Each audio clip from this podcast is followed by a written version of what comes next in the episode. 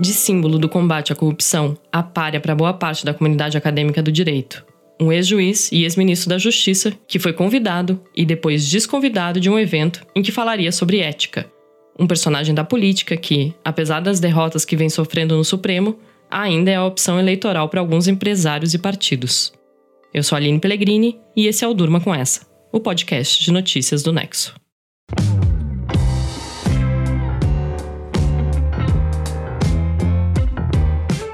Olá, eu sou o Conrado Corsaletti, estou aqui com a Aline para apresentar esse podcast que vai ao ar de segunda a sexta no fim da tarde e início da noite, sempre com notícias que podem continuar a ecoar por aí.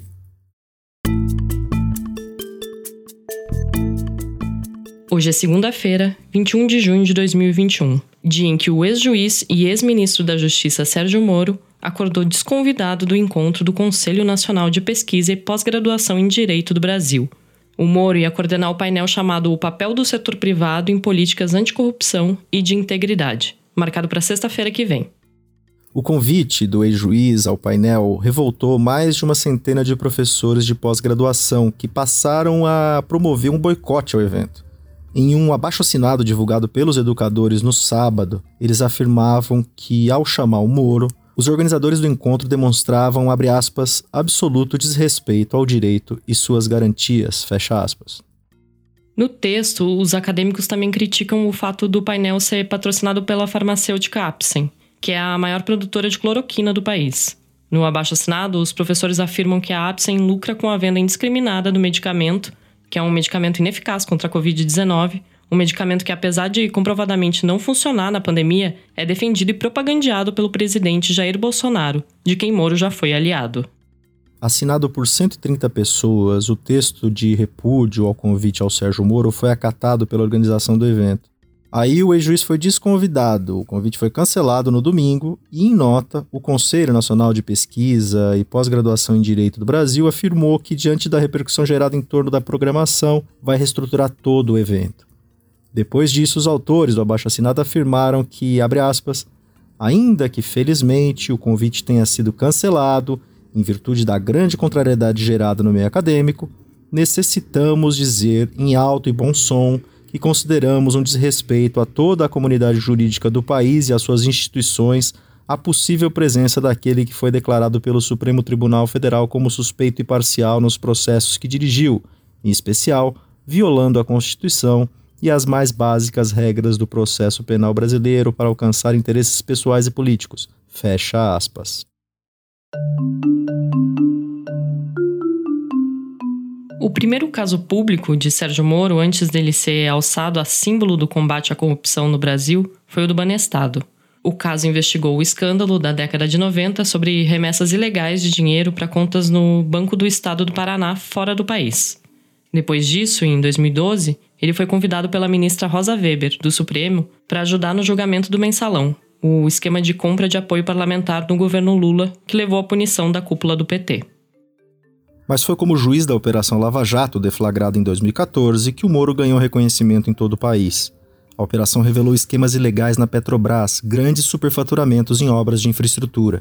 Ele pôs na cadeia empresários e políticos importantes e ajudou a recuperar quantidades bilionárias desviadas da estatal.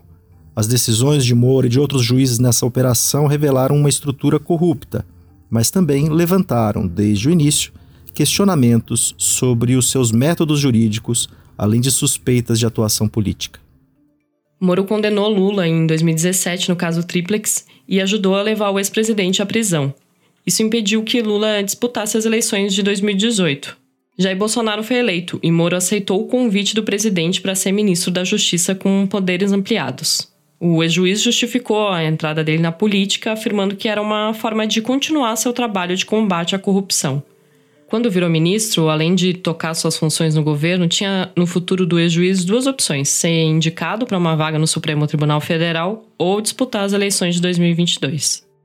Mas o então super-ministro enfrentou desgastes enquanto integrou o governo Bolsonaro. Em junho de 2019, o site da Intercept Brasil revelou trocas de mensagens entre Moro e os procuradores da Lava Jato que apontavam para um possível conluio para prender o Lula, com atuações combinadas que são proibidas pelo Código do Processo Penal e pela lei da magistratura. O ex-juiz e os procuradores não reconhecem a autenticidade das mensagens. O caso ficou conhecido como Vaza Jato e reforçou suspeitas de parcialidade de Moro. Aí a Polícia Federal deflagrou a Operação Spoofing para buscar os hackers que acessaram as mensagens e obteve um volume de conversas ainda maior. No Congresso, Moro conseguiu aprovar um pacote anticrime desidratado. Uma das bandeiras dele, uma bandeira histórica, que era a inclusão na lei da prisão em segunda instância, caiu. A bandeira bolsonarista encampada pelo então ministro da Justiça, de ampliação do excludente de licitude para policiais, algo visto por especialistas em segurança pública como uma espécie de segurança para matar, também caiu. Fiador do discurso anticorrupção de Bolsonaro, o Moro acabou pedindo demissão do governo em abril de 2020.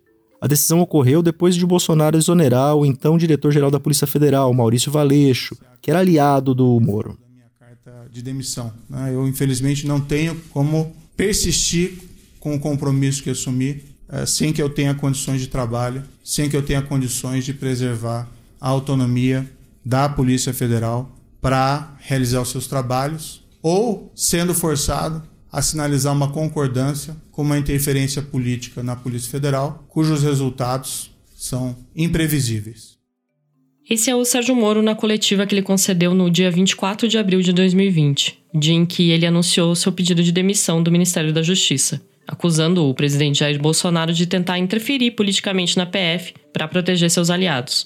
O caso agora é investigado em um inquérito do Supremo. Desde que o Moro entrou para a política, a Lava Jato registrou uma série de derrotas.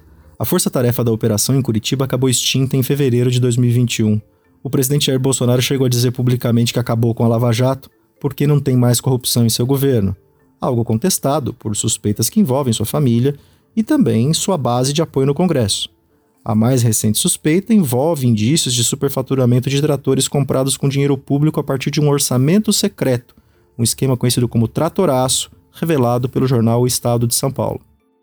Meses depois de ter deixado o cargo de ministro no governo Bolsonaro, Moro foi anunciado como sócio-diretor de uma empresa de consultoria americana, o que levantou questionamentos sobre um possível conflito de interesse, já que a empresa atua como administradora da recuperação judicial do Grupo Odebrecht, que é um dos alvos da Lava Jato que Moro conduziu. Com o um novo emprego, o ex-juiz se mudou para os Estados Unidos, onde mora atualmente com a família. Em 8 de março de 2021, o ministro Edson Fachin, relator da Lava Jato no Supremo, anulou as condenações de Lula em dois processos, o caso Triplex de Guarujá e o caso do sítio de Atibaia, o Faquin concluiu que Lula nunca deveria ter sido julgado em Curitiba, onde o Moro atuava, pois esses casos do triplex e do sítio de Atibaia, além de outros processos que corriam ali, não tinham a ver com a frente da Lava Jato que apurava a corrupção na Petrobras.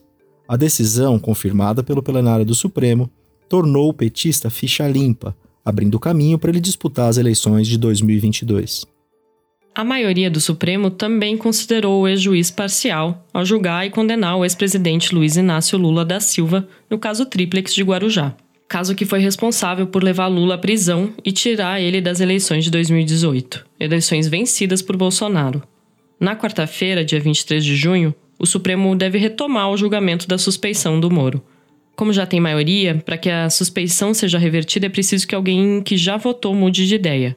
Uma vez confirmada a parcialidade de Moro, o caso Triplex volta a estaca zero, com a anulação inclusive dos trabalhos de investigação feitos pelos procuradores de Curitiba. O Moro nega que tenha sido parcial, diz estar tranquilo com seus acertos como juiz e afirma que o Brasil não pode retroceder no combate à corrupção. No âmbito do debate eleitoral para 2022, o Moro já orbitou o auto-intitulado Centro Democrático, grupo que busca construir uma alternativa ao presidente Jair Bolsonaro, que vai tentar a reeleição, e ao Lula, que vai disputar de novo o Palácio do Planalto em 2022. Apesar do nome, esse grupo é formado por partidos mais alinhados à direita. É um grupo que tem no páreo o governador João Dória, do PSDB. Nomes como o do apresentador Luciano Huck já estão fora. O Huck desistiu de se candidatar à presidência, anunciou isso na semana passada ele vai assumir o lugar do Faustão nas tardes de domingo da TV Globo. O Moro também já esteve mais próximo dessa discussão de terceira via. Mas um grupo de empresários, alguns ligados à economia da noite, ligados a bares e casas noturnas, e também um grupo de parlamentares, ainda tentam viabilizá-lo como candidato para as próximas eleições. Segundo a revista Veja, em uma reunião recente com dirigentes do partido Podemos, o Moro se comprometeu a responder até outubro de 2021 se vai concorrer ou não à presidência da República em 2022.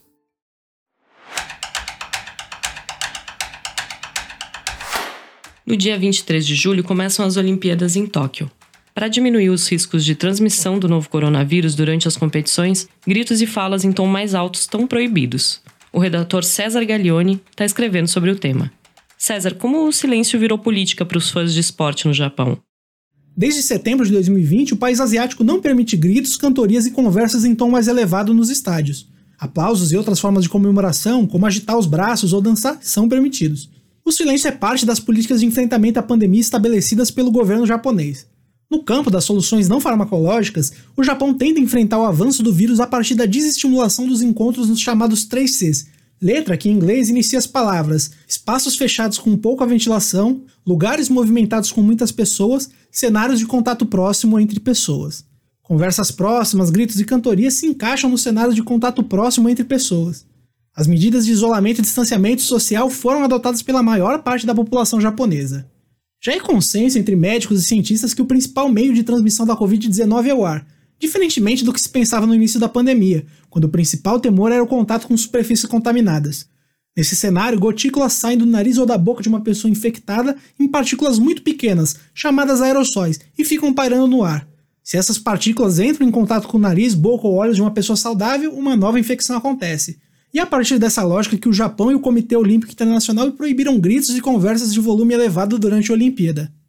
E César, além do silêncio, quais são as outras regras para mitigar os riscos de transmissão que foram impostas pelo comitê organizador da Olimpíada?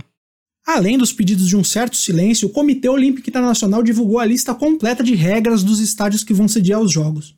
Esses estádios vão poder operar em 50% da capacidade total, mas sem ultrapassar o limite máximo de 10 mil pessoas. Apenas residentes do Japão vão poder assistir aos jogos nos estádios. Todos os espectadores devem usar máscaras nos estádios o tempo todo. Filas devem ser evitadas e anúncios no alto-falante vão organizar o tráfego de pessoas. Por fim, esses espectadores devem ir de casa para o estádio e do estádio para casa. O Comitê Olímpico Internacional ressaltou que a situação vai continuar sendo monitorada pelas autoridades japonesas e que mudanças nesse regulamento podem acontecer a qualquer momento. O texto do César você já pode ler em nexojornal.com.br. Um terço de todas as vacinas contra o novo coronavírus do mundo foram aplicados pela China. É um país bastante populoso, proporcionalmente não está entre os primeiros colocados na vacinação, mas o número chama atenção. Quem conta mais sobre o ritmo da vacinação no país asiático é o repórter especial João Paulo Charlot. Olá, ouvinte, olá, amigos do Durma com essa. A China anunciou ontem ter ultrapassado a marca de 1 bilhão de doses aplicadas de vacinas contra a Covid-19 em seu próprio território. Isso significa que de cada três doses de vacinas aplicadas contra a Covid no mundo todo até hoje, uma foi aplicada dentro da China. Essa marca impressionante foi alcançada depois de uma enorme aceleração na campanha chinesa de vacinação. Em junho, a China chegou a vacinar por dia quase 15 milhões de pessoas. Isso corresponde a mais do que o dobro de toda a população de uma cidade como o Rio de Janeiro. Mas essa realidade não foi sempre assim. No início, os chineses preferiram exportar doses de suas vacinas do que aplicar na própria população. Tem duas explicações para isso. Primeiro, porque o país conseguiu praticamente erradicar o vírus apenas com o uso de máscara e com testagem em massa, ainda em meados do ano passado. E segundo lugar, porque o Partido Comunista Chinês resolveu apostar alto na chamada diplomacia vacinal, exportando doses a países em desenvolvimento antes que esses países fechassem negócio com laboratórios da Europa e dos Estados Unidos. Um dos beneficiados por essa política foi justamente o Brasil. 80% de todas as doses aplicadas no país são Coronavac, a vacina de origem chinesa que é produzida pelo laboratório Butantan em São Paulo. Porém, o surgimento de novas variantes do vírus e o aumento nas taxas de contaminação nos países vizinhos à China fizeram o governo chinês decidir reforçar a campanha de imunização dentro do próprio país. O bom manejo do vírus por lá, aliando máscara, testagem e aceleração da vacinação, fez com que a China registrasse apenas duas mortes por Covid nos últimos 13 meses. Há apenas 23 contaminados no país atualmente, Segundo o governo, todos vieram de fora e estão em quarentena. do boicote à participação do ex-juiz Sérgio Moro em um evento sobre ética, passando pela regra de silêncio na Olimpíada de Tóquio e terminando com um recorde de vacinação na China, durma com essa.